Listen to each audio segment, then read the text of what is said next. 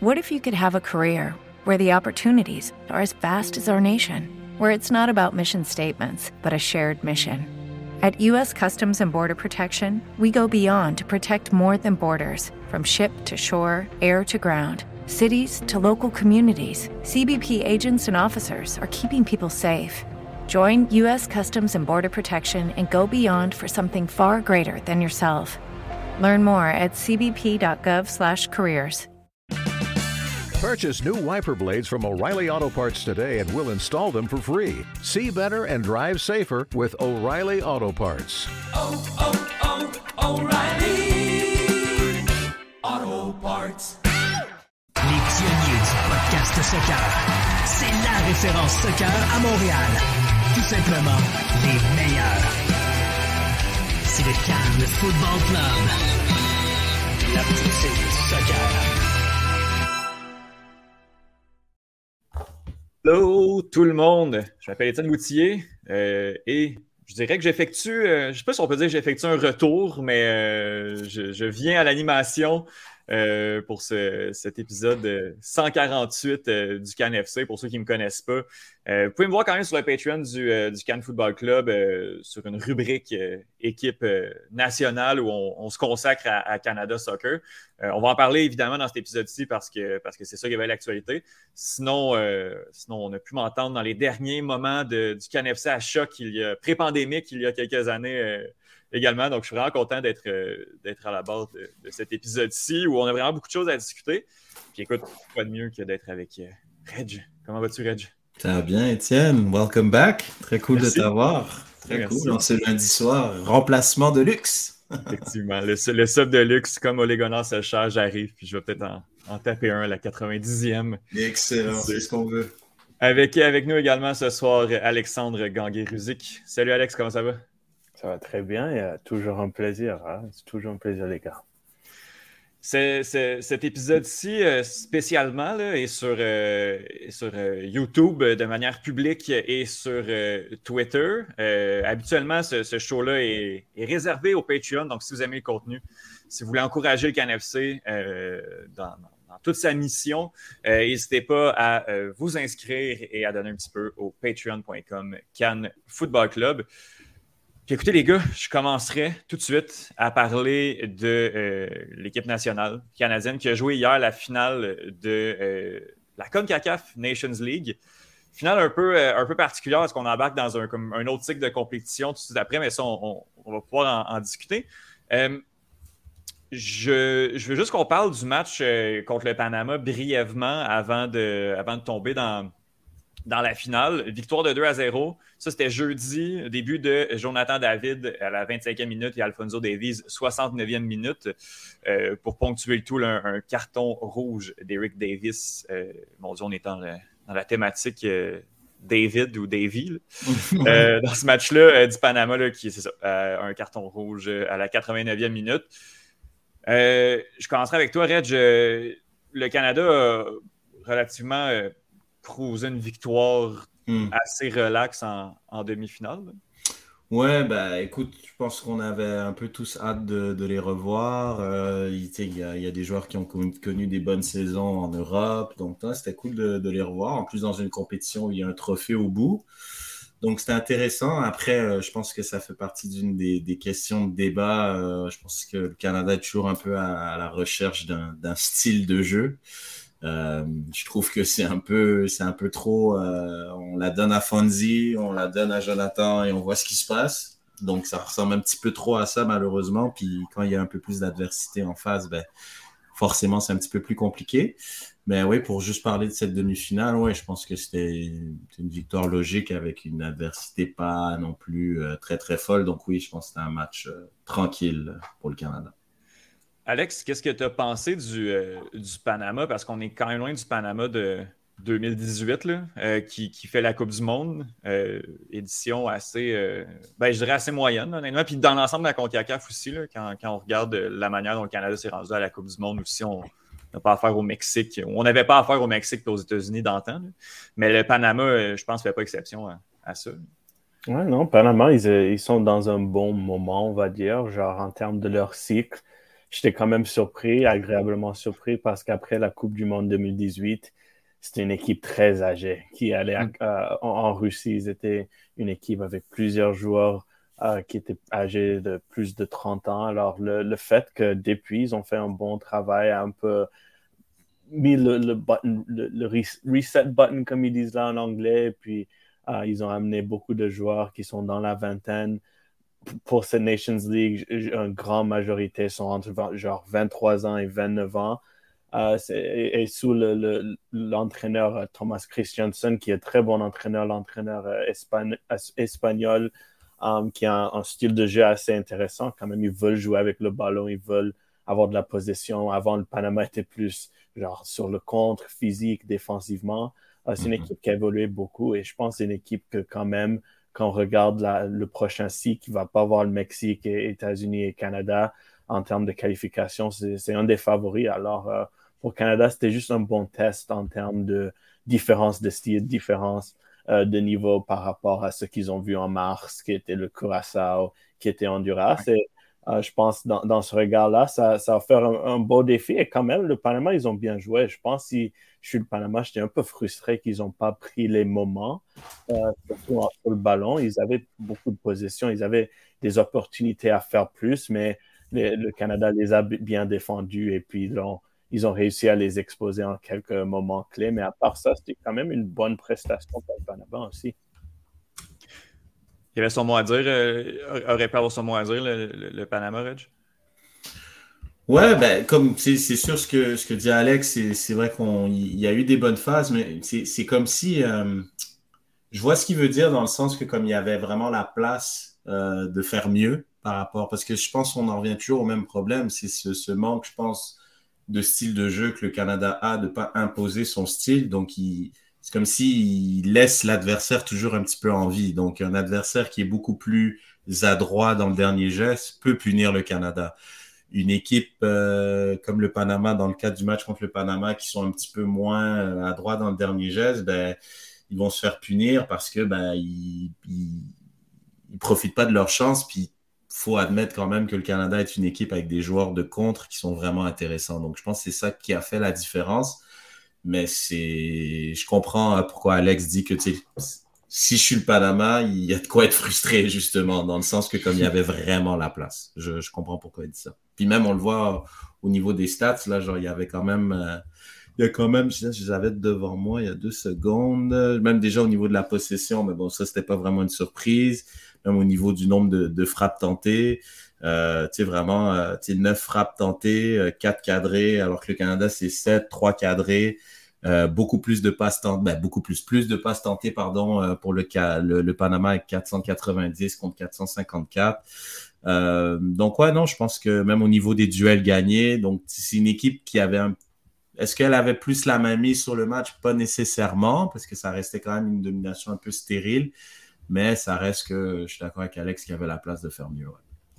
Oui, puis même contre le Mexique, euh, on l'a vu au match pour, euh, pour la troisième place, euh, le Panama a quand même bien fait. Là. Oui, défaite sur un but assez, assez hâtif, la quatrième minute, Jesus Gallardo du Mexique, mais tu as nommé les statistiques, le Red, c'est sensiblement la même chose que le Panama mm -hmm. a fait. Là, à, c est, c est, ça se ressemble là, en termes de, de tir au but, puis au niveau de la possession, au niveau des passes, le Panama a, a surclassé le, le Mexique pas été capable de la mettre dedans, justement, malheureusement. Mais, euh, mais oui, tu sais, je pense qu'on a réussi à, à bien s'en sortir. Puis je pense une quatrième place pour le Panama dans l'édition actuelle euh, ou le portrait actuel de la CONCACAF. Je pense que c'est sûr que c'est décevant en, en, arrivant dans, ce, mm -hmm. dans, dans, dans, cette fenêtre internationale, mais je pense qu'on peut être satisfait là, de, de, de, signer pour, pour la quatrième place.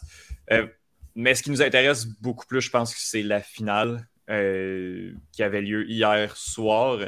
Canada-États-Unis, les États-Unis qui ressortaient amochés d'un match oh. de quatre cartons rouges contre, contre le Mexique. Euh, ça a été euh, assez, assez intense. Puis, en commençant le match, j'avais hâte de voir si, si l'étincelle venait des États-Unis ou du Mexique. Parce que quatre cartons rouges, il faut quand même qu'il y ait une équipe qui, qui soit hargneuse puis qui, qui, provoque tout ça. Puis, honnêtement, euh, je pense que la palme vient aux États-Unis. Oui, il n'y a pas eu de carton rouge euh, dans ce match-là, mais les États-Unis sont, sont, assez intenses, le mené par un Pulisic là, qui, euh, qui, je qualifierais de tannant, ni plus ni moins. Là. Pulisic a beaucoup de frustration, du manque de temps de jeu à Chelsea. Il sait toujours pas où il va jouer l'année prochaine. Est-ce qu'il a beaucoup de haine en lui? Mais euh, je vois, j'ai trouvé la même chose. Euh, j'ai eu le même sentiment. Euh, mais je sais pas, il y a un truc avec cette équipe.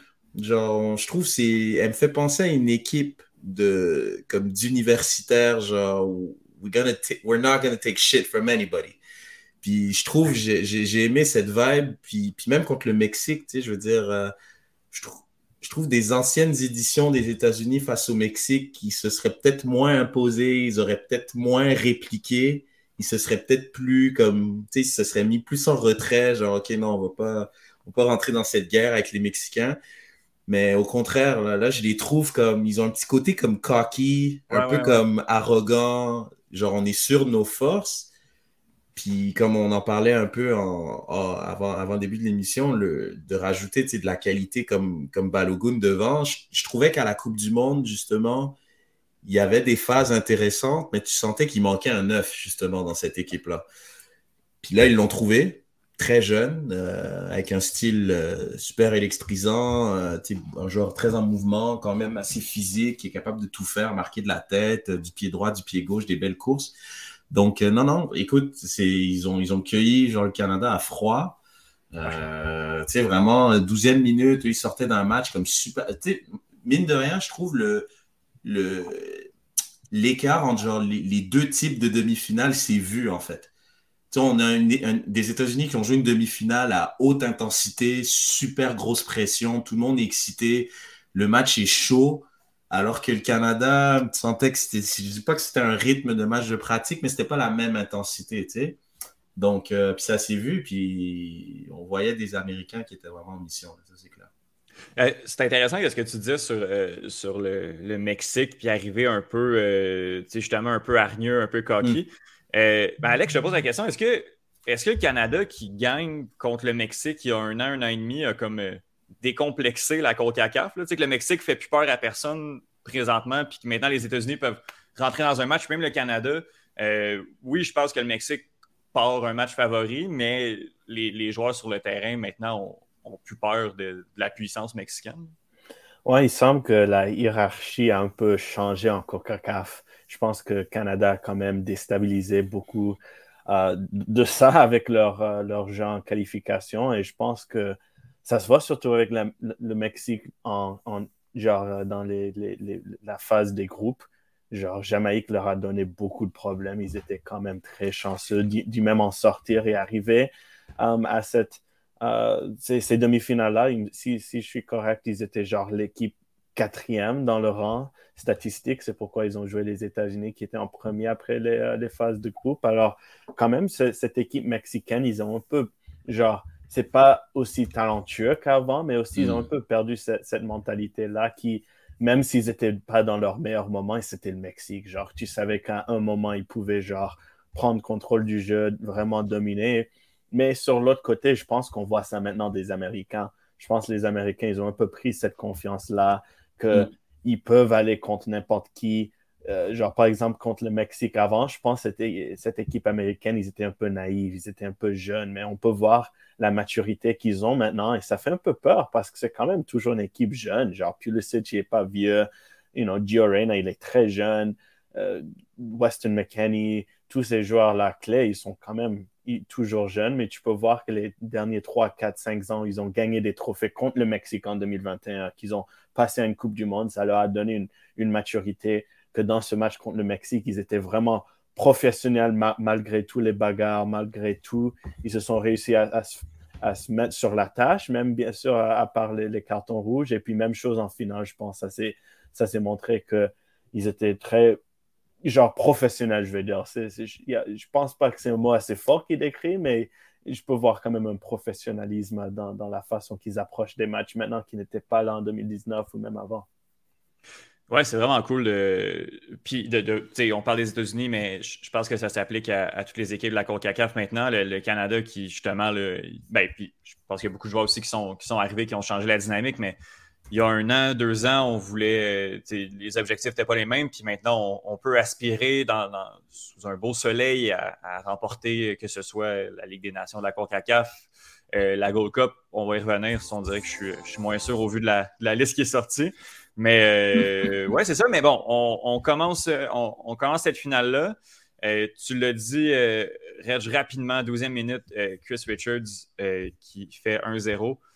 Foralin, Foralin Balogun euh, qui fait 2-0, puis après ça, euh, ça c'était terminé pour, euh, pour le Canada qui n'a pas réussi à trouver la, solution pour, pour mettre le ballon au fond du filet. est-ce que, Reg, est-ce qu'on est déçu du niveau du Canada ou finalement la réalité nous a, nous a rattrapés? Écoute, moi j'ai envie de te dire, c'est pas une surprise en fait. C'est on peut quand même saluer le capitaine qui vient d'arriver. On va pas faire comme si un fantôme. Bonjour, bonjour Monsieur Bernier. Monsieur Bernier, bonjour. Bonjour, bonjour. Vas-y, continue, continue. Puis euh, non, non, écoute, euh, moi je pense que cette équipe a quand même montré euh, des belles choses, que ça soit toute cette, cette phase de qualification qui a mené au mondial, cette euphorie. Je pense que c'était vraiment intéressant.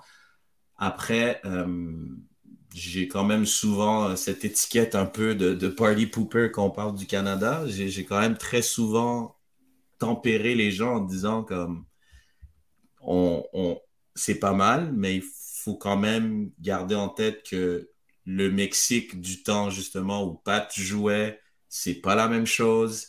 Euh, les États-Unis aussi, je trouve, même si c'est quand même pas mal qu'il y a de très bons jeunes joueurs. Donc, oui, le Canada s'est amélioré, mais je trouvais que en termes de, qualité de jeu, de ce qu'il proposait, ça restait très primaire en fait. Un, c'était très primaire, et deux, je trouvais que au poste de milieu de terrain, je trouvais qu'il y avait des lacunes, puis il manquait quand même certains éléments ou un style pour pouvoir créer quelque chose de plus. Donc, non, je suis pas surpris. En fait, je suis pas surpris parce que ben, elle a, des belles choses, cette équipe. Elle, a montré qu'elle est capable de jouer en contre, mais euh, malheureusement, on ne peut pas être juste une équipe de foot qui joue en contre, en fait. Genre, tu, vas vite montrer certaines limites. Puis je pense que ça a été le cas. Puis, puis même mis à part de style de jeu, etc., sont juste tombés sur une équipe des États-Unis, comme j'ai dit tout à l'heure, qui avait faim, puis qui sortait d'un match, euh, ils sortaient d'une guerre, là. Fait que là, ils sont arrivés contre des gars qui, eux, étaient un petit peu plus tranquilles. Ils avaient peut-être pas le couteau entre les dents comme les États-Unis l'avaient. Donc, je pense que c'est ce cleavage-là qui a fait que ben, ils sont arrivés 12e minute. Ils étaient déjà dans le match, puis ils ont tué le match assez rapidement, en fait. Alex, qu'est-ce qui manque au, Canada pour s'imposer? Pas qu'est-ce qui manque, mais est-ce que tu es, surpris qu'il ait manqué un petit quelque chose au Canada pour, euh, pour, pour se, classer au top de la CONCACAF dans cette compétition? Ouais, non, j'étais quand même ce qui m'a surpris de cette finale, Genre, c'est une chose avec le Canada à, laquelle on s'est habitué, c'est que dans les matchs, ils étaient là pour jouer. Ils étaient dans le duel, ils allaient jouer, ils allaient prendre des risques. Oui, des fois, ça ne marchait pas, comme on a vu à la Coupe du Monde, où ils ont quand même eu cette réalité-là. Ils ont vu le niveau, ils ont appris des leçons, mais quand même, ils, ils ont été là à jouer. Et je pense quand même, cette finale, ce qui m'a surpris, c'était le fait qu'ils n'ont pas réussi à matcher genre l'intensité des États-Unis, qu'ils étaient un peu perdus dans le duel, que genre le but de Chris Richards, c'est un exemple parfait, le fait qu'il a une tête libre juste devant le, but, genre des, petites erreurs comme ça, on ne les a pas vraiment vues um, du Canada. Et puis ça, pour moi, c'était surprenant parce que quand même, on peut, sans même de parler de la tactique, euh, genre meilleure position d'Alfonso Davies, qu'est-ce quoi faire avec le milieu de terrain, c'est qui les meilleurs défenseurs, qui devrait être le gardien. Au moins, le Canada, malgré tout ça, ils étaient toujours dans les duels, toujours dans les matchs. Et je pense que c'était le premier match depuis un grand bout. je suis d'accord. Ils étaient là, on était comme, qu'est-ce qui s'est passé? Ils étaient où? Ils ont un peu perdu le match, même 15e, 20e minute. Et au moins, dans d'autres matchs, même si c'était 1-0, 2-0, ils étaient là. Ils étaient là jusqu'à la fin. Tu pouvais dire, OK, ils ont été un peu naïfs tactiquement ou ils ont fait erreur ceci ou ceci c'est le foot, ça se passe des fois et je pense quand même euh, dans un match euh, de cette magnitude, c'était une grande leçon et c'était juste aussi une grosse surprise parce que euh, ce c'est pas quelque chose pour, pour une équipe comme le Canada où tu n'as pas cet avantage-là de qualité où tu peux avoir un terrible match, mais au moins tu as cet avantage-là où tes joueurs peuvent, prendre contrôle du match. Ça, se montre surtout quand tu joues une équipe comme les États-Unis parce que, comme on a dit tantôt, ils n'ont pas joué leur meilleur match contre le Panama, mais il y avait cet avantage-là où le Panama n'avait pas Alfonso Davies et Jonathan David. Et le Canada, ils l'ont il avait. Ils, ils, sont venus dans les grands moments, ils ont gagné le match. Et puis, contre les États-Unis, il n'y avait euh, pas cette, euh, ce jeu d'équipe, mais aussi les individuels. Genre, Davies est allé contre Joe Scally. Joe Scally joue en Bundesliga. Il a déjà joué contre Davies. Pour lui, ce n'était mm -hmm. pas un gros défi, c'était pas une surprise. Patrice Bernier, euh, premièrement, bonjour. Bonjour, bonjour, bonjour. Tiens, c'est nouveau parce que c'est pas. Deuxièmement, enchanté, c'est ça. euh, troisièmement, euh, qu'est-ce que tu penses? Est-ce que tu es d'accord avec, euh, avec les deux collègues, Reg et, et, Alex, sur leur analyse du match contre, contre les États-Unis? Oui, oui, déjà là, félicitations, Alex. Je sais qu'il a eu dernièrement un euh, certificat et tout, donc il a passé ses graduations. Donc, chapeau, il faut beaucoup. le faire, c'est pas évident. En plus, en couvrant le foot, c'est pas évident du tout. Mais moi, ce que j'ai vu, j'ai vu les signes dans le match du Panama, mais j'avais accepté parce qu'ils avaient trouvé une façon de gagner. Et c'était un peu le, le, présage qu'on se posait la question de l'équipe Erdman, c'est quand ça va pas bien, est-ce qu'ils peuvent gagner quand ils ne dominent pas de leur façon de jouer? Là, je suis d'accord avec Alex, c'est que dans l'intensité, c'est là que je trouve qu'ils sont un peu confus ou que Erdman est confus en ce qu'il veut faire. Que il veut c'est comme s'il a brisé l'identité. L'identité, c'était pressing, aller haut, être agresseur. Même dans son comportement, Hardman, c'était moi, je, nous, on est des gagnants, on va s'afficher qu'on est gagnants. Puis rappelez-vous le match Canada, USA, Hamilton. Canada n'a pas donné une once de temps aux États-Unis de poser son jeu. Et là, dans ce match-là, j'ai vu le Canada, quand le ballon était au gardien de but ou au 6 mètres, reculer et dire, tu sais quoi, on va jouer bloc médian on va les laisser avoir un peu le ballon. Là, je n'ai pas compris. Et, c'est là que je crois que Erdman, il est un, peu euh, brouillé entre on, doit apprendre à gagner, mais ne pas perdre qui ils sont. Et c'est là que je trouve que le Canada, euh, moi, dans les deux matchs, surtout, je ne pense pas juste la finale. J'ai regardé le match Panama, j'étais comme, ils ne sont pas aussi agresseurs. On dirait qu'ils veulent être cette équipe qui est capable d'absorber, de défendre ou de garder le ballon puis d'attaquer. Et je crois que c'est là qu'il y, a un souci identitaire, où ce qu'on est comme un peu perdu de qu'est-ce qui nous a amené à être là, puis qu'est-ce qu'on doit peaufiner pour être une meilleure équipe dans ces duels difficiles quand tu affrontes les États-Unis, le Mexique ou des nations de plus haut prestige. Donc, euh, ouais, il y a des points d'interrogation et en espérant qu'à la Gold Cup, ben, ils arrivent à les à, à retrouver ou les régler une des particularités de, de, cette, run-là du Canada qui était complètement folle à la qualification de la Coupe du Monde, c'était qu'on marquait rapidement aussi. Tu as parlé du match contre Hamilton, je l'ai devant moi, c'est but à la septième minute de, de Carl Larin. Puis là, finalement, on fait 2-0 euh, à la 90e. Ça, ça, a été fait aussi contre, contre le, Honduras où on marque dans les, les 10-15 premières minutes de jeu. On va y aller avec toi, euh, Alex. Euh, est-ce que justement le, fait de, se faire marquer plus rapidement, euh, on n'a pas été habitué nécessairement à ça du côté du Canada, à revenir de l'arrière. Est-ce que c'est un manque de, de caractère ou peut-être d'inexpérience aussi avec cette équipe-là qui est, qui est, quand même très, très jeune? Ah, mais c'est une bonne question, Étienne, et je pense que ça aussi, ça peut, genre, s'attacher un peu à, ce que Patrice vient de, dire, que, par exemple, on parle d'identité de, cette équipe canadienne. Un grand, une grande raison pour leur succès dans les qualifications, c'était que personne ne savait quoi.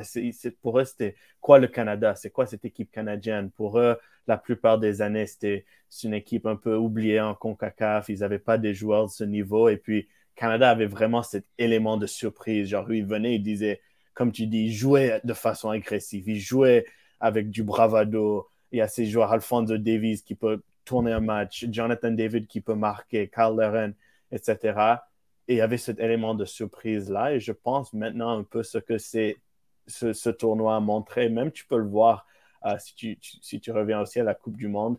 Le Canada a un peu perdu leur élément de surprise. Genre maintenant, les équipes disent OK, le Canada, ils, ils ont de la vitesse, ils ont du talent. OK, mais ils ont de la misère contre des. Si on défend un peu plus bas ou si on, change la façon dont laquelle ils jouent. Et maintenant, le Canada, ils ne réussissent pas à, matcher ces, ces, ces, genres de choses, comme marquer un but tôt dans le match. Parce que les équipes vont être, OK, on va pas être naïve et trop presser le Canada tôt. en, laissant des espaces. On va laisser le Canada venir à nous. Et maintenant, comme on a vu, le Canada, il se, il savait pas dans ces moments, OK, comment est-ce qu'on peut dominer un match? Comment est-ce qu'on peut bouger la façon dans, laquelle je joue? Et je, pense maintenant, le, le Canada, il, réalise maintenant un peu la différence d'être une équipe qui vient, personne ne sait de quoi ils sont, ils, ont cet élément de surprise-là. Qu'est-ce que tu fais quand tu perds cet élément-là? Parce que ça peut tout à fait changer la façon dans laquelle tu joues, euh, parce que les équipes vont préparer d'une façon beaucoup plus pragmatique. Je pense qu'on a vu ça avec euh, les États-Unis dans la finale. J'ai les notes, euh, on a les notes du match ici contre, contre les États-Unis. Juste le line-up, c'est sûr que je pense que. Salut Nelton. Hello. Hello Nelton. hello, hello, hello. je pense que qu'est-ce qui a surpris tout le monde, c'est de voir que Tejan Buchanan avait été mis sur le banc euh, pour commencer, euh, commencer ce match. Commençons avec toi, Nelton. Justement, euh, est-ce que tu as été surpris? Buchanan qui a été remplacé à la 62e minute du match contre, contre le Panama? Je pense qu'on a été déçus de, de, son niveau de jeu. Oui, ce qui a été surprenant, c'est de voir aussi Davis dès le début. Là, il, a, il a introduit tranquillement pour un 30 minutes au match précédent. Puis là, euh, deux jours plus tard, Davis, euh, il est là euh, dès, dès, le début de match. Fait qu'on passe tout de suite à 90 minutes. Il n'y a, peut-être pas nécessairement la lucidité. Là, en fin de match, on le voyait, là, c'était un peu compliqué. Est-ce qu'on voulait y aller un peu pour un poste plus d'expérience? Puis en même temps, Laria, est-ce que c'est vraiment de l'expérience défensive contre une équipe aussi forte que les États-Unis? Est-ce qu'on est gagnait vraiment beaucoup plus en solidité défensive? C'est un point d'interrogation, mais on voyait que la, logique était là. La logique derrière, c'était d'avoir une assise défensive plus solide contre les Américains. On avait peur, euh, comme Alexandre disait, des contre-attaques. Mais euh, jusqu'au premier but, euh, le Canada avait quand même une mainmise sur le match. C'est circonstanciel. Est-ce que le fait de prendre comme ça un but un peu. Un peu, un peu. Euh, un but qui aurait dû quand même. Il y a eu quelques, quelques occasions dans ce but-là -là, qu'on aurait pu l'éviter. Est-ce que, est -ce que ça a complètement changé la dynamique du match? Est-ce que c'est. Est-ce que c'est. J'ai lu aussi, on a parlé à un moment donné de hard coaching, du, du coach intérim. Je ne sais pas jusqu'à quel point, mais il commence à avoir une vague anti-Erdman, autant chez les fans que chez certains médias. C'est, euh, les, défauts, les défauts d'un coach n'existent pas tant que tu gagnes. Là, on commence à avoir des points d'interrogation.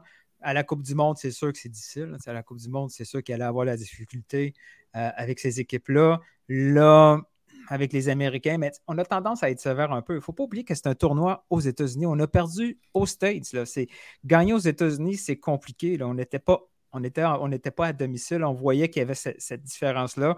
Puis, euh, est-ce que le line-up est vraiment si surprenant que ça? À quelques pièces, oui, mais pas tant que ça. Euh, on va parler d'Urnman tout de suite, puis après ça, on va revenir sur, euh, sur les notes des joueurs. Là. Euh... Ouais, voilà. voilà. Mr. Erder Snob is back. Qu'est-ce qu'on pense de Durnman? Comme tu l'as dit, Nathan, la Coupe du Monde, c'est parce que ouais, ça peut être un ovni. C'est dur, là, de, surtout une première participation en autant d'années. Euh, Peut-être un peu d'inexpérience, sauf que là, est-ce que Reg, est-ce que est-ce que a été out-coaché ou Erdman a juste démontré ses limites?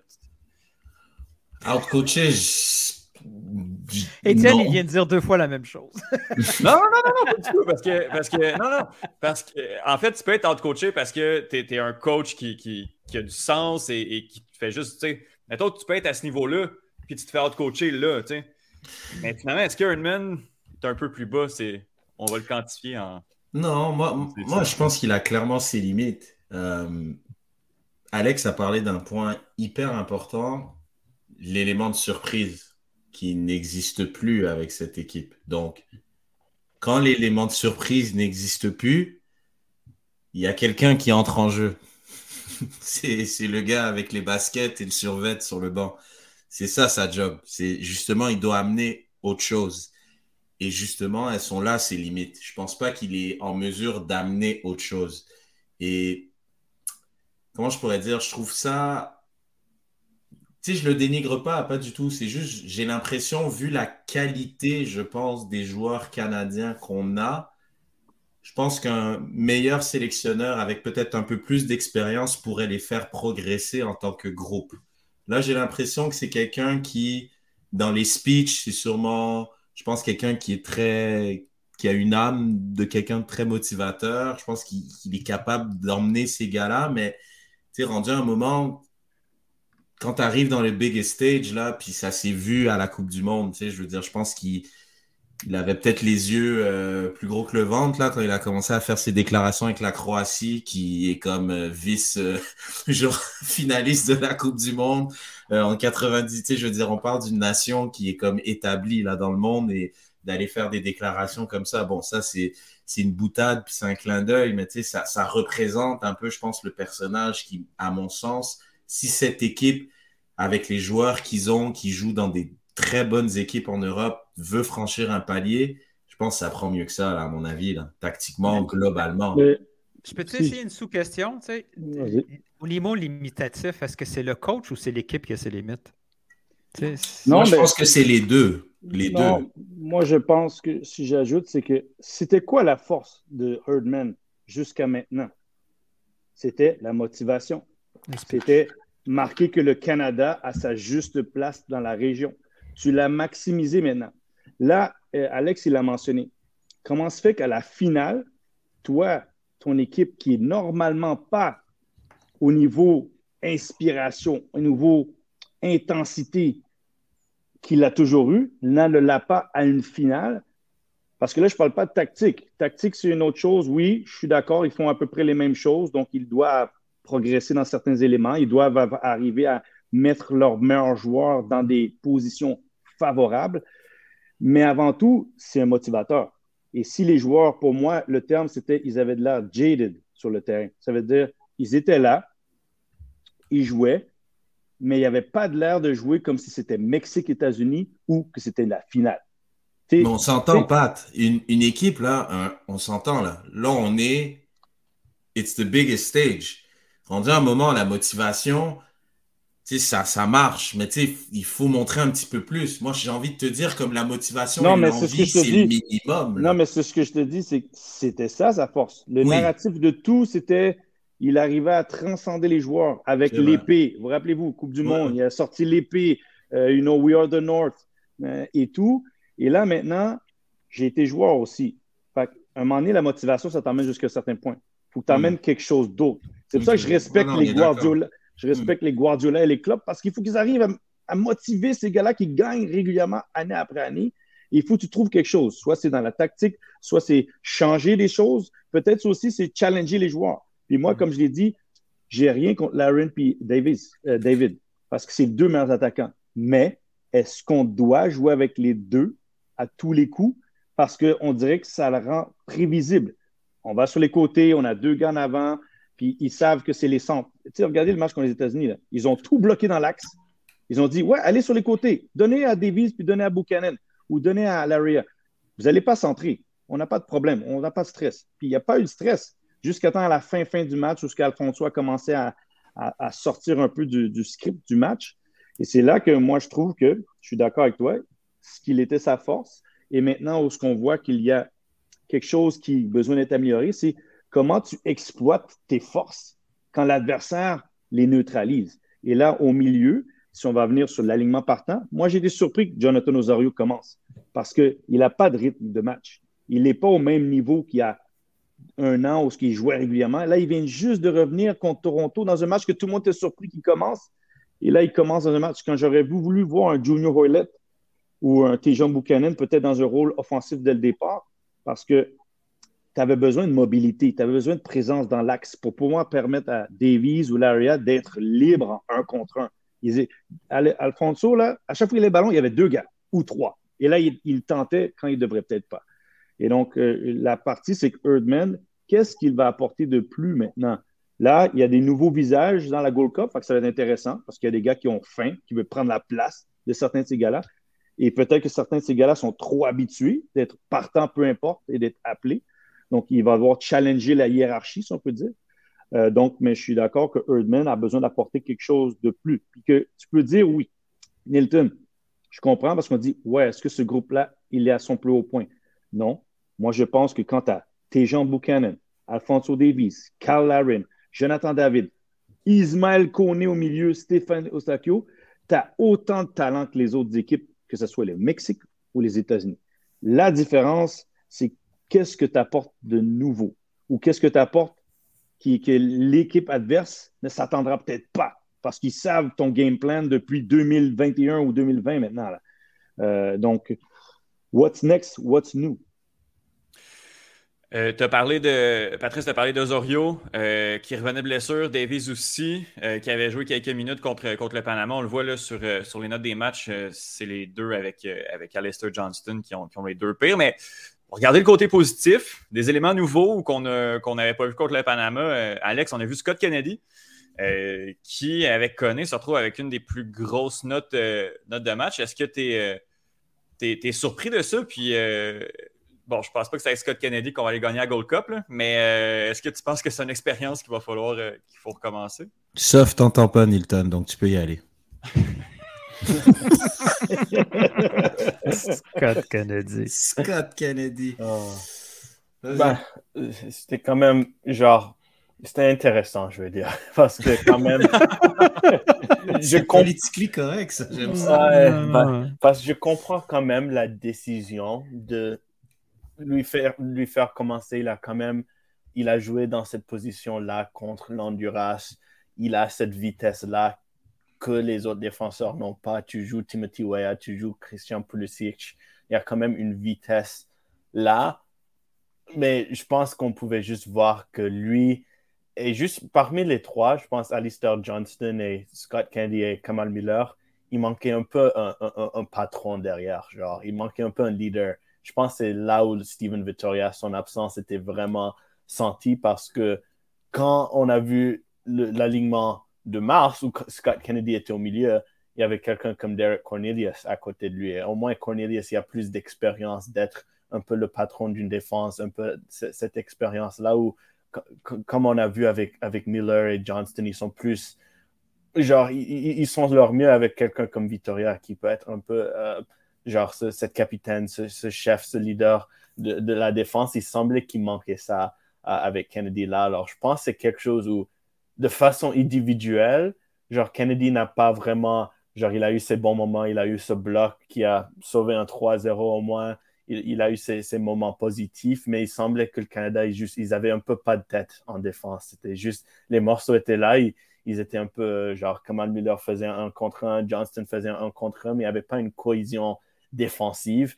Et je pense un peu ça peut genre s'attacher aux, discussions de Erdman. Je pense que c'était clair de la 20e minute. Et moi, perso, bien sûr, on peut dire euh, hindsight, comme il dit, 50-50 en, anglais, etc. Je pense à ce moment-là, Herdman, s'il voulait influencer le match, là, il pouvait lancer quelqu'un comme Steven Vittoria dès la 30e minute. C'est clair que ton équipe a manqué un peu ce, ce, contrôle-là, ce, leadership pourquoi pas mettre euh, quelqu'un comme Victoria juste pour un peu stabiliser? Et je pense au fin, ce, manque de stabilité quand ta défense n'est pas stable, c'est un peu, euh, euh, on pouvait voir l'impact que ça a eu sur le Canada. Et je pense que c'est un peu quelque chose qu'on oublie, c'est quand ils ont tout ce, succès en 2021 et 2022, c'est le fait qu'ils ont finalement eu un peu de stabilité en défense. Genre en 2019, c'était quoi la question? Ah, la Canada, la défense, leur défense, c'est pas au niveau, ils vont manquer une Coupe du Monde en 2022 parce qu'ils n'ont pas une défense. Herdman a fait des changements où Steven Vittoria est devenu indispensable. Daniel Henry, même s'il est pas, il est un joueur polarisant, au moins quand il était là, il savait un rôle, il était un leader dans, la défense. Où maintenant on voit un peu quand ces deux sont pas là, c'est qui le leader? Derek Cornelius s'est un peu montré ses attributs-là, mais il n'était pas là ce, ce, ce camp-là. Et je pense, le, le, fait que tout d'un coup, quand la, défense n'est pas stable, les, attaquants, ça a un peu influencé les attaquants, les milieux. Ils n'avaient pas la même confiance, ils ne recevaient pas le ballon d'une même rythme à laquelle on souhaitait. Et puis, je pense que ça avait eu juste un peu effet domino sur le reste de l'équipe. Au moins, euh, pour la Gold Cup, euh, il va y avoir du sang frais en défense. Zachary Broguillard est appelé euh, avec beaucoup d'autres Beaucoup d'autres nouveaux noms. Euh, on peut voir la, la, liste ici, la liste de John Herdman. Euh, j'ai comme plein de questions. Je ne veux même pas qu'on décortique la liste en tant que telle parce que euh, c'est surtout les absents qui, qui m'intéresse beaucoup plus que, les nouveaux noms. Euh, la Gold Cup, euh, à quel point on. Nilton, je vais te poser la question. À quel point les joueurs s'en foutent pour juste décider de ne pas y aller? Ouais, c'est sûr que hum, la, première réaction, c'est celle-là. Puis c'est sûr qu'on compare avec les autres tournois continentaux en Afrique, en Europe, et on se dit c'est pas sérieux. Mais tu sais, notre calendrier est, particulier. Euh, les joueurs, on a beaucoup, beaucoup demandé à ces joueurs-là. Puis la Gold Cup, présentement, ça peut être aussi un bon, euh, c'est un bon chantier pour expérimenter et donner des minutes parce qu'on ne peut pas non plus euh, on ne peut pas non plus espérer donner des minutes de qualité quand on va affronter le Curaçao, puis euh, Saint-Névite, ces machins. Il faut, c'est des bonnes minutes euh, pour ces joueurs-là. Il y a, quand je parlais de, certaines limites de cet effectif, en défense, il y a beaucoup de bricolage à faire. Là, puis quand on est en train de se dire qu'on a encore besoin de Victoria, c'est un peu un problème. Là. 2026, là, s'il n'est pas dans le panel de s'il n'est pas dans le panel de TSN, on est dans le problème. Il devrait être là, Sur le panel de TSN, that's it. On a vraiment besoin de patron, puis on a tellement rien à première vue. Là. Il n'y a rien qui s'en vient pour rassurer ce chantier-là de la défense. Je ne pense pas que les joueurs s'en foutent. Je pense que c'est une belle occasion, la Gold Cup, pour expérimenter, donner des minutes de qualité, euh, que certains joueurs euh, se plantent aussi s'il faut. Il faut que ça, il, faut que ça soit, il faut que ça serve à ça la Gold Cup. C'est déjà beaucoup plus qu'avant. La Gold Cup était complètement ignorée. C'était compliqué de convaincre les joueurs de faire, de, de de lâcher Cuba et, la République dominicaine pour venir jouer comme, jouer comme ça pendant le tournoi euh, de l'été. Donc, non, je ne pense pas que les joueurs, même je suis très surpris que Stakio soit là. C'est déjà beaucoup, beaucoup, beaucoup de minutes pour ce gars-là. Donc, moi, je suis quand même surpris par la présence de certains joueurs, plus que déçu que, les, euh, que nos Européens ne fassent pas mhm. le, voyage. Mais, mais à ce moment-là, est-ce que, est-ce que l'objectif de la compétition change? Parce que le Canada, avec l'effectif disons, là, peut rivaliser, puis on pouvait, euh, on pouvait espérer gagner la, Ligue des Nations de la CONCACAF, là, avec la Gold Cup, avec un, les stands plus réduites, non, euh, Patrice? Pat, ils veulent le trophée. Non, le, Canada, le Canada veut être les États, comme les États-Unis et Mexique. mais ben, tu ne peux pas dire que la Gold Cup, c'est comme, bah, si on fait quart de finale, c'est correct. Les Américains, ils ont cinq joueurs de la, Nations League qui viennent. C'est tout. Le reste ah de l'équipe, c'est tous des nouveaux joueurs. Mais eux autres, ils s'attendent à les gagner. Mhm. C'est ça leur attente. Ils se disent pas Ah ouais, on a un effectif vraiment. Si vous regardez tous les Gold Cup, c'est quoi la finale? Mexique, États-Unis. Peu importe quel alignement il y avait. Et donc, le Canada, même si elle est remaniée, oui, Alfonso Davies n'est pas là, Jonathan David n'est pas là. Il y a des raisons aussi là-dedans. Ces gars-là, potentiellement, vont partir cet été. Potentiellement. Donc, est-ce qu'ils sont entre bouger de club, ils ne veulent pas prendre de chance de blessure ou ex-raison, puis ils ont joué des longues saisons. Euh, on sait qu'Alfonso a été blessé. Donc, il y a toute cette raison-là, parce que les autres gars qui sont là, ils ont un peu leur, futur déjà certain, si on veut dire. Euh, donc, il y a là-dedans. Mais le Canada, s'ils veulent, comme Gorman l'a dit, la culture de la gang, ben, ils doivent se comporter comme les États-Unis et le Mexique. C'est peu importe qui est là, on s'attend à se rendre au moins en demi-finale. Et donc, et le Canada a peut-être 70% 75% du même effectif. C'est dire, oublions pas là, Richie Larry est toujours là, Kama Miller est là. Euh, vous avez juste des nouveaux venus qu'on ne connaît pas qui vont peut-être avoir des minutes. Mais Carl Larin est là, Stakio est là, il, manque Ismaël Kone et compagnie, mais tu as quand même. Puis Zach Bourguillard, c'est pas comme s'il n'a jamais joué avec l'équipe nationale canadienne. Donc, tu as des Charles Brim qui vont peut-être avoir euh, des opportunités. Donc, le Canada ne peut pas dire peut-être, oui, publiquement, le monde regarde ça. Ah, ils ne prennent pas la Gold Cup au sérieux puis ils ne veulent pas la gagner. À un moment donné, il faut que tu fasses un choix. Nations League, Gold Cup, puis les joueurs, ils ne peuvent pas jouer les deux. Regarde, là, en France, là, ils viennent juste, la France vient juste de finir. Les gars vont en vacances. Là, malheureusement, pour le Canada, ben, il y a une Gold Cup qui arrive. Il n'y a pas d'euro. L'année prochaine, il n'y aura pas Nations League puis l'euro. Il y aura juste la finale la Nations League, puis après, il y aura l'euro. Euh, donc, euh, mais le Canada ne peut pas se permettre de dire si elle veut s'étamper et dire qu'elle est au même niveau que les États-Unis et le Mexique, parce que le Mexique arrive quand même avec une bonne équipe, elle, doit dire publiquement qu'elle s'en va pour se rendre en demi-finale et gagner le tournoi. En fait, le problème, c'est plus de jouer deux compétitions internationales en deux mois qui, euh, est problématique dans, ce cas-là parce que ça force les joueurs qui ont, qui ont un calendrier chargé à, faire un choix. Puis on dirait que collectivement, ben, on est allé. Puis ça, ça, a peut-être été une, discussion aussi de OK, on y va pour la Nations League. Puis euh, on, teste notre profondeur pour, pour la Gold Cup, si je te comprends, Patrice. Non, mais en même temps, là, comprenez, là, Alfonso Davis a sûrement dit Moi, je veux prendre un break. Mm-hmm. Puis tu vas dire quoi? Alfonso, on a besoin de toi, mais il veut prendre un break. C'est déjà arrivé, là, c'est pas nouveau là, que des joueurs disent Hey, je dois faire le choix entre club, pays, des vacances parce que la saison régulière commence ou ben, le camp commence genre en deux, trois semaines. Puis peut-être qu'Alfonso, il sent qu'au Bayern Munich, sa place n'est plus assurée parce qu'il y a changement de coach. Peut-être qu'il part au Real Madrid, on ne sait pas. Il y a tout ça qui rentre là-dedans. Euh, c'est juste que oui, ils sont partis, mais à la fin, tu as perdu 4-5 joueurs. Tu n'as pas perdu. Regarde, les Américains, je te dis, les autres, ils partent avec une nouvelle équipe. Puis, ils ne vont pas vous dire, ah, the US is not going to try to win. Ils vont dire, nous, avec les gars de MLS, on croit qu'on va gagner. On est les meilleurs, on est le top dog de la région. Fait qu'on joue avec l'équipe A ou B, on, va être les meilleurs. C'est ce qu'ils se disent. Et ça, c'est ce que Herman dit qu'il veut inculquer. Le Canada doit se dire que il ne doit pas se dire, ils doivent agir pareil en disant nous, on a un effectif qui est, oui, remanié, mais les jeunes qui rentrent, c'est pour, c'est pour montrer qu'ils ont leur place dans le 11 partant, ou du moins dans le 18 ou 20 des sélectionnables. Reg, pour euh, terminer cette page canadienne et euh, se, centrer vers Montréal, c'est quoi l'objectif pour, euh, pour la Gold Cup du, pour, le Canada, à, ton avis? Caredas minimum. Ouais. je veux dire, tu, tu, vas à la Coupe du Monde, c'est pas pour, euh, pour les, les, compétitions suivantes faire de la figuration. Là. Je veux dire, euh, tu as montré au monde euh, c'est quoi tes projets? Tu commences à avoir des joueurs qui sont connus, qui sont désirés. Comme il dit Pat, c'est vrai que Jonathan David et puis Alfonso Davis sont sur les tablettes de pas mal de clubs. Ils risquent de changer.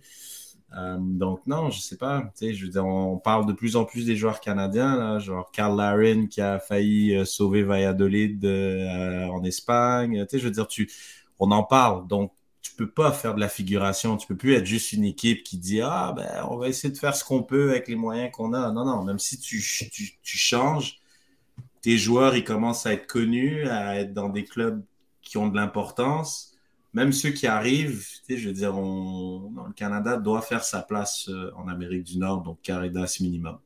je peux-tu rajouter juste quelque chose? Bien sûr. Moi, j'ai pas aimé les paroles de Herdman à la fin du match contre euh, les États-Unis. Parce que là, il a shifté le blanc, ou du moins, il a shifté la conversation à dire que c'est la CSA. C'est la CSA. Il n'y a pas d'argent, on ne nous aide pas. Ça, j'ai tout le respect pour John Herdman pour ce qu'il a fait, puis ce qu'il est en train d'établir ou ce qu'il a établi. Mais il a, et, c'est comme s'il profite d'une situation que le Canada, c'est un peu l'eau trouble, c'est ça. Hmm. Et là, il, a shifté le blanc. Puis même son propre joueur, là, a dit, Akiba a dit, ouais, c'est pas la préparation qui a fait la différence. Donc, si ton coach dit, ah, les États-Unis ont plus de temps, on n'a pas assez d'argent, parce qu'ils en dépensent de l'argent, hein, puis l'équipe première en dépense, c'est à cause d'eux qu'il n'y a plus d'argent, justement, euh, chez les, pour les jeunes et les autres, et même pour les filles. Donc, j'ai pas aimé cette, euh, réplique. Puis Katiba, ils disent ben non, c'est pas la préparation. Donc, ça te dit là, que là, il essaie de enlever le narratif parce que les yeux sont fixés sur lui présentement, ou du moins sur ce qu'il est capable de faire pour amener cette équipe-là à un autre niveau. Mais les, derniers mois de, de Coach Herman avec, avec les joueurs commencent à, à apparaître certains, euh, pas des conflits, mais mettons, il y a quelques affaires là, qui, au niveau communication, qui ne tourne pas super rond. nous, à l'interne, ici au Québec, on parlait beaucoup de la non-utilisation de Piet, de ne pas lui avoir donné aucune minute à la Coupe du Monde, comme on trouvait ça scandaleux. Là, où, là il y a justement, il y a Atiba, c'est son dernier match, puis il n'y a absolument aucune minute. on perd 2-0, il fait rentrer pendant deux minutes Oilot pendant que l'autre est retraité sur le banc. Il commence à avoir, euh, mettons, euh, quelques, euh, quelques flamèches qui n'existaient pas il y a un an. Donc, il va falloir qu'il fasse attention, Hartman. La grosse tête. Mine de rien, la grosse tête. Moi, je pense qu'il y a vraiment. Oui, mais il faut dire que l'ambiance de la sélection canadienne, avec le conflit, convention collective, tout ça, il y a une certaine ambiance qui. Je ne sais pas si. Je sais pas si ça. C'est sûr que sur le terrain, les gars, ils pensent moins, mais je vois, comme Patrice a dit, on voit moins des joueurs en mode affamé, c'est peut-être même pas le temps. Conquérant. Ouais, ouais, tu- Conquérant, Ils, ils- ils- ben, ils étaient unis, puis là, tu sens qu'il y a comme un. C'est vrai qu'il y a quelque chose qui s'est brisé un peu, je trouve. Oui, il y avait un. Il y avait une espèce de d'unité qui, qui a créé ce. ce- Puis d'agressivité sur le Ouais, terrain aussi. Ben, ils se étaient- battaient les uns pour les autres. Après, je puis pense pas ils- qu'ils soient les uns contre les autres en ce moment, mais tu sens qu'il y a, il y a quelque chose de moins, moins le fun d'aller en sélection. Moi, j'ai l'impression qu'avant, ils y allaient en courant en sélection, ils pouvaient y aller en autobus et en vélo. Là, je pense que comme Ouais, puis on voit j'ai certaines raté l'avion, ça me tente pas. Quand la, quand la passe ne vient pas, Laren est un peu déçu. Euh, quand, quand Davies fait un septième dribble, tu vois tes jeunes à côté qui est un peu tanné. Tu sais, On commence à voir des petits signes. C'est peut-être nos yeux à nous là, qui regardent trop et qui suranalysent. Mais avant, il y avait vraiment une ambiance de OK, euh, c'est nous contre le monde. Puis ça, On ça saute dans la neige et. euh, Ouais, ouais, mais ça, ça marche un certain temps aussi. Ouais, Il ouais. faisait, il faisait moins fret à à Vegas. Euh. Gang, euh, le CF Montréal accueille Nashville mercredi prochain. On en parle tout de suite après la pub. Qu'est-ce que. Mais qu'est-ce qu'il fait? Je ne veux pas voir ça Aïe The Lawnmower 4.0 de Manscaped a été spécialement conçu pour faciliter le rasage des parties intimes. Et quand je parle de vos parties intimes, ça inclut même votre... euh, Dotée de la technologie SkinSafe, cette tondeuse réduit le risque de coupure et d'accro sur vos bijoux et elle est étanche. Alors, vous pouvez tailler votre buisson sous la douche. The Lawnmower 4.0 est équipé d'un moteur puissant de 7000 TPM doté de la technologie Quiet Stroke. Elle embarque aussi une lumière LED de 4000K et quand vous avez terminé, vous n'avez plus qu'à la placer sur sa station de recharge. Plus de 4 millions d'hommes dans le monde font confiance à cette tondeuse. C'est 8 millions de bijoux heureux. Rendez-vous service et adoptez les appareils de précision Manscaped pour vos bijoux de famille. Allez sur manscaped.fr pour commander la tondeuse The Lawnmower 4.0. Recevez gratuitement un boxeur Manscaped et une trousse de toilette The Shed. La livraison est gratuite. Offre à durée limitée. Manscape euh, qui, euh, qui nous aide à poursuivre la mission, la pérennité du euh, Cannes Football Club. Pour ceux qui nous, euh, qui nous ont rattrapés il y a quelques minutes, on est exceptionnellement sur YouTube euh, de manière publique et euh, sur, euh, sur Twitter. Habituellement, le show du CanFC sur Patreon en direct chaque 20h. Donc, si vous aimez le contenu, n'hésitez pas à aller vous, vous abonner et vous assurer que le, le, CanFC puisse poursuivre sa mission d'information euh, local sur, le soccer, le football. Et justement, parlons du CF Montréal, parce que, comme je le disais juste avant de rouler la pub, le CF Montréal accueille le Nashville euh, au Stade Saputo à 19h30, si je me rappelle bien. Oui, effectivement.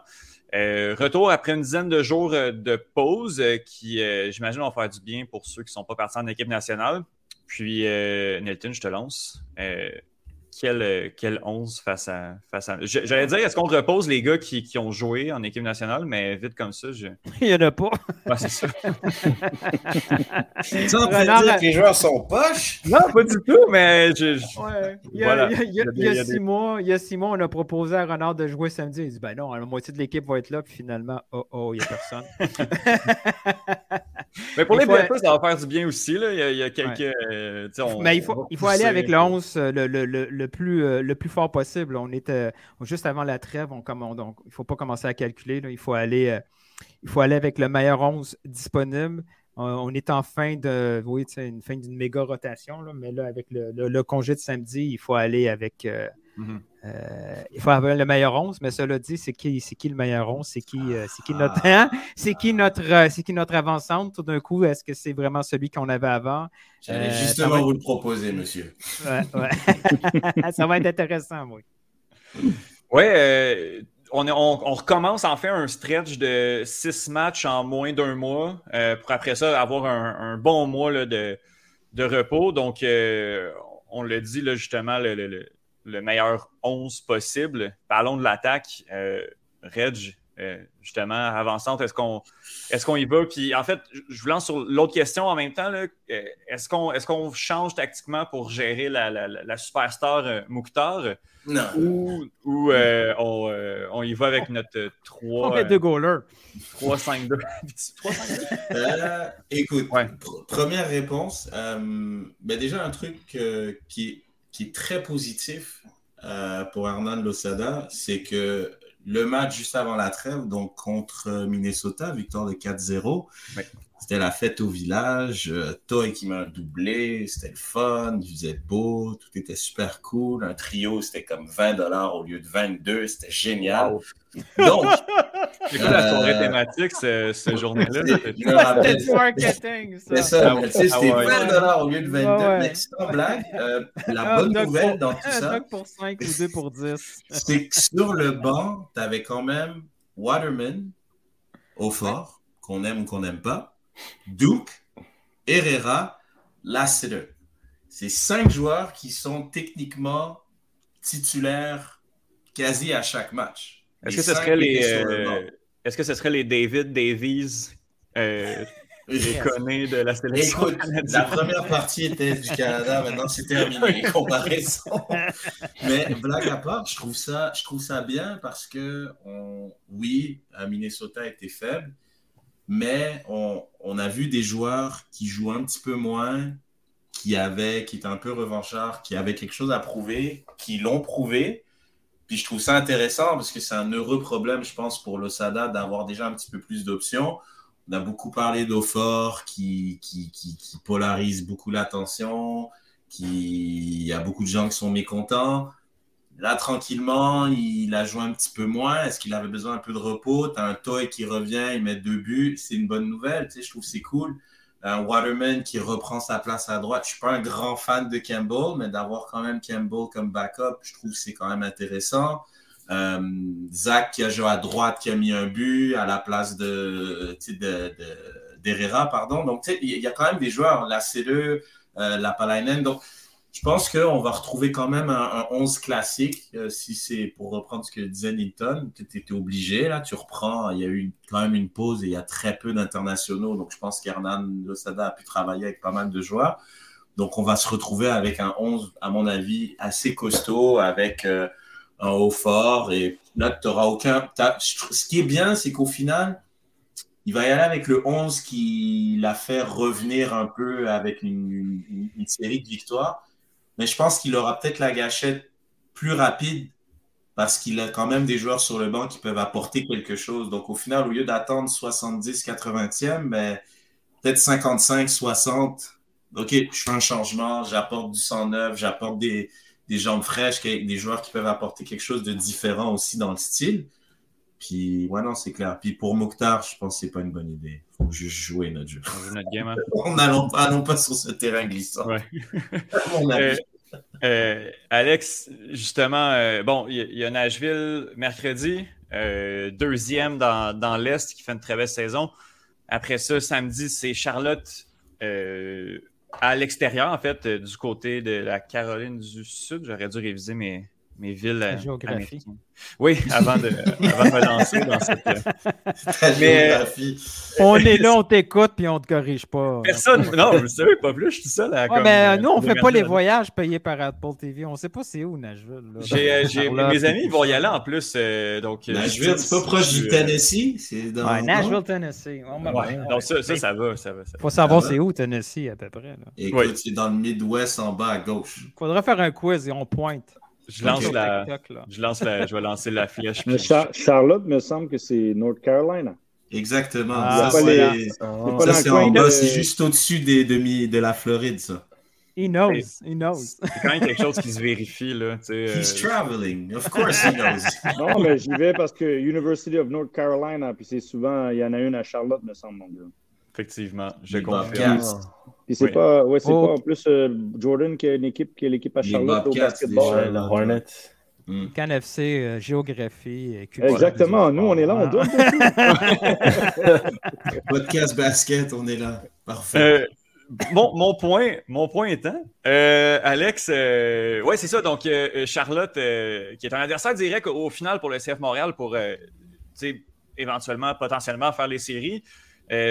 Est-ce qu'à partir de cette run de six matchs-là qui commence par Nashville, qui s'en va à Charlotte Caroline du Nord, on veut, on, on, y va all-in à chaque match ou peut-être que Hernan Ozada peut peut-être éventuellement commencer à, placer ses pions puis regarder quel match on, veut gagner? Je pense quand même juste le fait que c'est Nashville. Mercredi, il faut quand même focuser sur ce match-là. Nashville, c'est une équipe forte. Le fait que Hani Mukhtar il joue dans cet état-là, je veux quand même éviter une humiliation. C'est MLS, c'est une ligue où tu gagnes tout ce que tu peux à domicile, puis le reste, c'est du bonus.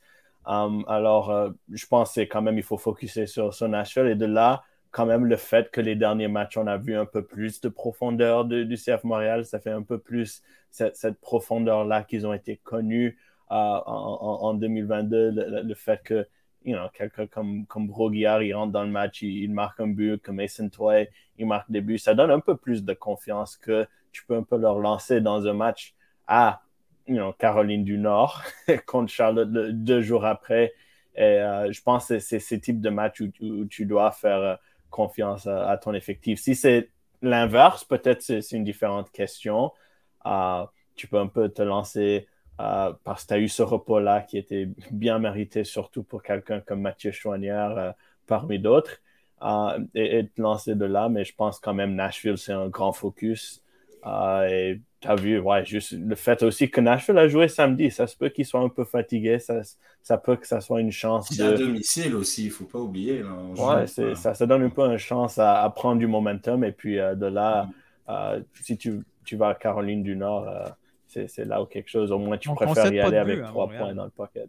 dans la poche. Il n'y a, a, pas de problème. Amène-les, ah, ah, la fameuse forteresse, non, n'est-ce pas? les Mokhtar, nous autres, on ne donne pas de but. Hein. Mais, mais, justement, euh, Patrice, on, en parle de, de Mokhtar, puis j'imagine que s'il y avait une, recette secrète pour, euh, pour le contenir, euh, ça serait, puis les autres équipes l'utiliseraient également. Mais là, on, parle du meilleur buteur de la Ligue, le deuxième meilleur passeur de la MLS. Qu'est-ce qu'on peut faire pour contenir, quitte à ne pas être capable de le. De, autre que lui ben- casser les jambes, comme proposé Déjà là, si tu arrives à neutraliser Mouktar, c'est 70 des buts de. de Tu as quasiment 70% de chances de gagner. Mais non, franchement, c'est Mouktar, c'est parce que c'est les joueurs comme euh, j'ai joué contre Frédérico Higuain, tu ne peux pas les arrêter. Tu peux espérer qu'ils soient sur un bon mauvais jour. Et tu expères que. J'étais là à Toronto-Nashville, OK? Toronto a fait un excellent travail contre contre lui, d'éliminer le ballon. Mais là, on oublie, il y a Randall Leal, il y a Godoy, il y a Dax McCarthy, ils ont Schaffelberg, ils ont d'autres joueurs qui apportent ou qui bouffent de l'espace, ce qui fait qu'à un moment donné, tu finis par oublier Mouktar. si tu regardes souvent ses buts, c'est des centres, ballon en retrait, il arrive, il marque. C'est pas juste, il pénètre deux, trois gars, il a le sens de, de timing, d'attente. Puis après ça, ben, rappelez-vous le but à Nashville. Il prend le ballon, Waterman vient, il tourne, contre-attaque, but. Fait même si tu veux jouer serré dessus, il est capable de sortir de petits espaces. Donc, c'est le type de joueur que ben, tu essaies de faire qu'il passe en retrait, tu es content. Tu le forces à ne pas forcer trop le jeu, pas avoir la passe éclair, puis ne neutraliser. Simplement mettre une barrière de 2, 3, 4 joueurs qui fait que quand il est là, on lui met une certaine pression, on, on, euh, euh, on le neutralise. Puis la particularité qui est encore plus difficile, c'est que lui, il joue comme deuxième attaquant. Il joue pas comme un 10 qui doit revenir défendre. il vient, il se positionne, il attend, puis il reste dans un espace libre. Fait attend que tu attaques. Puis Nashville, on le sait tous, c'est la meilleure défense de la Ligue. Et ce qui est leur qualité, c'est la contre-attaque. Donc, eux autres, ils savent, ils, absorbent, et bang, une passe, on trouve Mouktar et Shufflebury et compagnie, on part en pleine vitesse, puis on essaie d'attraquer en transition rapide. Donc, le neutraliser, c'est difficile. Euh, ben, L'arrêter, c'est difficile. regarde, Saint-Louis, qui est une bonne équipe, qui presse bien, il a marqué trois buts. Donc, euh, hein. euh, il a raté un quatrième, on le voit qu'il est vulnérable. Exactement. C'est le type de joueur. C'est le, type de joueur que même s'il ne fait rien pendant 89 minutes, ça lui prend juste un moment que tu l'oublies, puis il va te marquer un but, il va te faire une passe lumineuse, puis l'équipe euh, est, là. Donc, ce type de joueur-là, c'est tu, tu, mets un système, puis tu espères que c'est la journée qu'il a envie de marcher, puis qu'il n'est pas trop intéressé à jouer. Là, après ça, le CF Montréal, quand il marque en premier, ils ont tendance à gagner le match. Donc, si ils marquent en premier, ben, tant mieux. Tu te mets les, euh, meilleures possibilités de remporter le match et de lui peut-être se fâcher puis de devoir faire autre chose ou même reculer pour avoir le ballon. Red, as une analyse de but pour, euh, pour nous. Est-ce que c'est euh, un but de Mouktar, justement? Écoute, sérieux, les grands esprits se rencontrent. C'est ce qu'on dit en général. Donc oui, c'est un but euh, de Mouktar, donc le troisième but, marqué à la 75e minute. Donc voilà, comme d'habitude, pour ceux que c'est la première fois, hein, on, va, on va rouler le but, pardon en vitesse réelle et après avec quelques, quelques captures d'écran, on va décortiquer le but ensemble.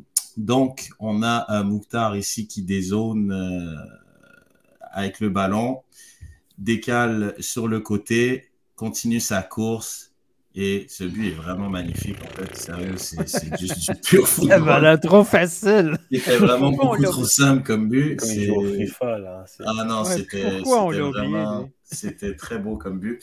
Donc, euh, donc voilà. Alors, euh, comme je disais, et euh, évidemment, je vais reprendre pas mal ce que j'écoutais pas qui paraît. C'est comme, God, il est en train vraiment de dire tout ce que je vais dire dans mon analyse, donc c'est super. J'ai juste copier-coller. Mais c'est vrai, euh, le fait qu'il joue vraiment second attaquant numéro 10 ou un 9,5, c'est qu'il dézone énormément. Donc, faire un marquage homme à homme ou à la culotte, comme on dit dans les ligues de garage du dimanche, ben, c'est un peu compliqué. Parce qu'il est tellement habile, il est propre techniquement, il peut tirer, il est toujours en mouvement, il a une vista incroyable, donc c'est vraiment un joueur complet. Donc quand il décroche, ben, c'est là que ça devient très difficile. Donc là, euh, juste avec un, petit tourniquet, donc il élimine trois joueurs. Et là, euh, il se retrouve tête haute, il court, euh, beaucoup de charisme. Il se retrouve, il a trois options devant lui.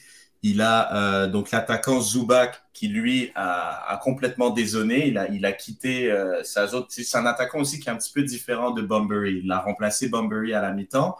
Et euh, est plus un attaquant numéro 9, pur et dur, très physique, qui aime être à côté des défenseurs, prendre le ballon et jouer dos au but. Est un petit peu différent dans son style. On a euh, Dex McCarthy, que Pat a parlé tout à l'heure, euh, l'ancien des Red Bulls, très bon numéro 6. Là, on le voit, il est le joueur le plus avancé sur le terrain. Et on a le piston Alex Mule qui est là. Donc, vraiment, on a vraiment une permutation des joueurs. On a Moutard donc qui, qui, se retrouve à la baguette, qui est un petit peu plus reculé, et on a Dex McCarthy par exemple, qui est le numéro 6 qui est devant, et Zuba qui est sur le côté. Donc là, puis je rappelle aussi quand même, c'est vrai que Saint-Louis avait quand même un, carton, un, carton rouge, pardon, donc ce qui explique un petit peu euh, la désorganisation à ce niveau-là, mais quand même. Euh, donc, ce que j'ai aimé évidemment avec Mouktar, euh, il est toujours en mouvement. Donc, il donne son ballon, et il continue sa course. Puis là, c'est très simple. Tu sais, je veux dire, ça a l'air très simple, mais c'est travailler à l'entraînement. Puis ça, je veux dire, comme dans pas mal toutes les analyses de but que je fais, quand l'exécution, en fait, il y a énormément d'exécution. Ça a l'air très simple qu'on le, le, décortique comme ça, mais il y a des passes, il y a du mouvement, puis il y a de la précision dans l'exécution des gestes et des passes. Puis là, ben, évidemment, euh, la passe dans l'espace, dans la zone à exploiter, McCarthy qui prend la profondeur, et McCarthy, en une touche de balle, il met à peu près, euh, bah, il met les, deux défenseurs centraux complètement dans le vent. S'il la garde peut-être plus longtemps, il y a des chances qu'il perde le ballon. Si Mouktar continue pas sa course, ben, il n'obtient pas le ballon. Et comme il a dit Pat, c'est vrai, très souvent, ses buts, Mouktar, il arrive un peu comme le trailer, comme le troisième homme, il a toujours derrière, puis là, il prend des frappes de l'extérieur de la surface. Et ils opèrent souvent en compte, donc ils jouent avec leur avant-centre ou avec une pointe avec le joueur qui est le plus en avance, puis il fait vraiment un travail de remise avec Mouktar qui tourne autour. Donc là, vraiment, avec une seule touche de balle, puis très sous-estimé McCarthy. Hein? On pense que c'est un 6 euh, besogneux, euh, un peu bourrin et tout, mais c'est un joueur qui a une très très belle patte, qui joue très très bien au ballon. Puis là, ben, il l'a prouvé vraiment avec juste cette petite touche de balle euh, qui a vraiment mis tout le monde dans le vent. Puis là, ben, Mouktar, si tu le mets dans cette zone de vérité, T'as Parker et Bartlett qui sont complètement euh, à la rue sur cette action-là. Euh, puis Mouktar qui est dans le dernier geste, puis d'une frappe du droit vient croiser.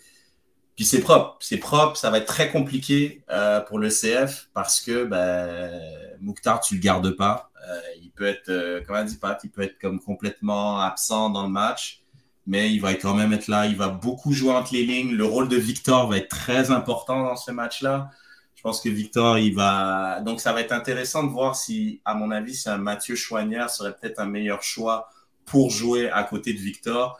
Donc tu te retrouves avec quelqu'un qui en termes de coffre physique est peut-être capable de courir, de colmater les brèches, de couvrir des espaces, que plutôt de mettre quelqu'un. C'est sûr que c'est pas le match pour Saliba, là, même si c'est très intéressant ce qu'il a fait. Là, je pense qu'il manque un petit peu de volume. C'est peut-être un petit peu tendre pour ce genre de match. Mais euh, je pense le, le duo, euh, il faudra vraiment deux numéros 6 devant la défense pour vraiment bien protéger. Parce que là, c'est un Mouktar qui arrive full speed face à Rudy, face à Camacho, face à Campbell ou même à Corbeau, je sais pas, ça va être très compliqué parce que c'est vraiment, vraiment un joueur dangereux. Est-ce que tu vois justement un. tu as, parlé de Wanyama, Chouanière, tu, verrais quelqu'un qui est relativement dédié à. Parce que oui, il ne faut, pas comme changer à 100% le, game plan, mm. surtout pour un joueur, surtout, surtout pour un joueur. Mais est-ce que tu vois un, un Wanyama qui, qui ralentit. Ben, Wanyama, je pense que c'était avec l'âge qu'il a, il a clairement pas le même physique, même s'il est en forme, il, a quand même un peu plus de masse qu'il n'avait quand il jouait au Celtic, à Southampton ou, à, Tottenham. Euh, mais donc lui, il compense beaucoup par son positionnement au niveau du placement. Donc il va pas vraiment être capable de le suivre. Donc c'est pour ça que je pense la, la paire avec Chouanière qui lui a plus de volume de course. Donc, ouais, ça, ça, les deux, leur positionnement aux deux va être hyper important. Donc, ouais, moi, je vois bien un, double pivot euh, Chouanière, euh, Wanyama euh, à domicile face à Nashville. je pose la question en, terminant. Après ça, on va, fermer l'audio. Corbeau ou Waterman, on dirait que les deux maintenant, c'est ça va être un, ou l'autre dans, le schéma. Euh, je ne sais pas, Nilton, toi, qu'est-ce que, tu vois pour, euh, pour ce match-là? Je vois que le projet Campbell est en train de est en marche là. Il y a beaucoup beaucoup d'utilisateurs. Je suis pas fan de ce projet moi. Hein. C'est bizarre. Hein? Oui, il polarise. bizarre. Oui, mais il est en marche. Qu'est-ce que tu veux? Oui, non, non, le projet est en marche. La, locomotive George is, is rolling. il y a des joueurs comme il y a des joueurs comme Ouais, mais tu sais, il y a des joueurs comme ça au coup d'œil, tu dis, imagine s'il était bon en plus. tu, tu le regardes puis tu dis, ah oui, il faut qu'il soit bon, let's go. Tu sais, fort, c'était ça aussi. Euh, mais moi, mais, mais moi, j'aime la combinaison. Corbeau, ce que j'aime de lui, c'est qu'il c'est une belle combinaison de, de, de, physique et technique. Mm. J'aime ce qu'il apporte. Peut-être qu'il n'est pas assez ni d'un ni de l'autre, puis que finalement, il devient un défenseur moyen. Mais j'aimerais qu'on travaille un peu plus sur Corbeau parce que je vois un beau potentiel. ce qui est bien, ce qui est bien avec Corbeau, c'est que le coach le manipule. Il a, si, l'expérience Waterman à gauche, ça a, été, euh, ça a été un problème. Boum, on l'a mis. Corbeau à, gauche. Pourtant, il a continuellement été à droite. Il pourrait aussi dépanner au centre. Euh, J'espère qu'on va voir de plus en plus Corbeau, mais je suis inquiet pour Waterman. Déjà, il n'est pas là à la sélection canadienne. Est-ce que je ne dis pas de bêtises? Hein? Il pas, non, il n'est pas là. Ça commence à faire quelques mauvaises nouvelles pour lui. Euh, est-ce qu'il nous manque des éléments pour comprendre tout ce qui se son début de saison est compliqué. Je veux dire, si tu te dis qu'un Chouanière, un Serrois n'est pas là, ça aurait été quand même un peu bizarre d'avoir un Waterman là. Même si en défense, il y a la place. oui, exact. je veux dire, quand tu regardes les deux dernières saisons de Broguillard, il est quand même appelé. C'est vrai. Je veux dire, il y a beaucoup plus d'historique positif. Mais il y a le X-Factor, je trouve, avec Broguillard. C'est ça le truc. C'est toujours quelqu'un, mine de rien. Si tu regardes des highlights de Broguillard, il y a toujours quelque chose un peu de clinquant. J'espère que j'espère que regarde des matchs au complet puis pas juste des vidéos. C'est sûr. Mais ce que non, mais dire, que pour, pour hmm. juste pour ajouter, c'est que lui, ça fait plus longtemps que Herdman le connaît depuis longtemps. C'est vrai. Depuis 2019, là, il a été. Il fut un temps, il était sélectionné régulièrement il a comme un peu perdu. oui, il y a eu une explosion à ce poste-là. Vous vous rappelez pas, je pense c'est au, euh, au, El Salvador, il y a eu un problème de COVID des joueurs qui qu'on a appelé tout de suite pour venir pallier le problème. C'était Boguiard. Donc, lui, il, il, rentre dans les gars de confiance, si on peut dire, de, de Herdman, un gars que je connais, je sais ce qu'il va apporter. Tandis que Waterman, il l'a emmené l'année passée au camp, il a vu un peu, mais il l'a pas vraiment mis dans un match, à part pour le match qu'ils ont joué, je ne sais pas si c'était pour le Japon. Là. C'était un autre match où ils ont joué en euh, fermé. Donc, c'est que Bourguillard rentre parce qu'il connaît, puis il y a un besoin d'avoir un latéral droit. Comme là, on a fait Mombito. Là, en apprenant Mombito, moi, ça me dit clairement qu'on cherche un autre type de profil de défenseur. C'est-à-dire un défenseur rapide, athlétique, pour le type d'équipe qu'on veut être, le Canada. Et que Waterman, ben, lui, il va falloir qu'il connaisse une bonne saison pour reconvaincre qu'il a une place euh, parmi, euh, euh, ou du moins derrière les Miller, Johnston et Victoria, ou du moins Kennedy et puis Cornelis. N'oublions pas qu'il y a quand même 5-6 gars qui sont devant lui là-dessus. en plus, Waterman, il semble juste avoir frappé un peu un plateau, je pense, depuis la Coupe du Monde. En plus, il y a eu tout cet intérêt-là de, l'Europe. Je pense des fois pour un joueur comme lui, il était là à Montréal pour trois ans. Tu, tu, entends un peu cette nouvelle. Je pense que ça peut être quelque chose où tu penses que tu es un peu déjà parti, tu as touché la Coupe du Monde et maintenant, c'est un peu ce défi-là où, OK, comment est-ce qu'on se reprend? C'est clair que maintenant, il y a des joueurs comme Corbeau qui poussent. Alors, la place est même plus assurée. Alors, je pense maintenant, je suis curieux de voir comment est-ce qu'il répond à ça. Parce que c'est quand même un peu quelque chose qu'on a vu avec Miller. Parce qu'il avait ce niveau-là qui était en 2021, en 2022, il a un peu frappé ce plateau-là au début de la saison. Et c'est un peu de là où l'échange, euh, les gens, tu vois un échange comme le, le de Kamal Miller à Miami, tu dis pourquoi ils, échangent de joueurs d'équipe nationale? Il avait un peu touché un plateau, genre, pas genre de son potentiel, mais c'est un peu genre plus mental où il n'était pas il n'avait pas ce même désir-là. Alors, je pense pour Waterman, le défi, c'est comment tu réponds soit à un défi où quelqu'un comme Corbeau prend ta place ou perso, tactiquement, par exemple, j'aimerais voir si Waterman peut être poussé un peu à plus jouer de façon centrale, juste parce que parce qu'avec sa distribution, je pense qu'il a quand même un profil qui pourrait fonctionner au milieu d'un 3 et peut-être une position comme ça peut être ce qu'il prend pour découvrir un peu un autre niveau et peut-être ça peut aussi le reprendre en, sélection parce qu'il semble juste maintenant, il est un, peu en train de stagner si c'est le bon mot. Hmm. Les gars, je peux faire la transition parfaite parce qu'on va tomber aux questions dans les coulisses euh, qui parlent du Canada et du CF Montréal. Donc, ça ne pouvait pas être mieux. Euh, on ne pouvait pas mieux fermer l'audio que de cette manière-là. Pour ceux qui nous écoutent justement à l'audio, on vous invite à euh, vous abonner au Patreon du Cannes Football Club pour la suite de l'épisode. Et puis, ben, il y, a un petit, un petit jingle, fait qu'on va y aller, puis on se retrouve de l'autre côté. Ben oui. Ben non. Ben oui. Ben non. Ben oui. Ben, non. Ben oui. Ben oui, oui, oui. Ben non. Ben oui. Ben, ben, ben non. oui. Une victoire mercredi pour euh, le retour, euh, Nilton. Ben oui, ben non.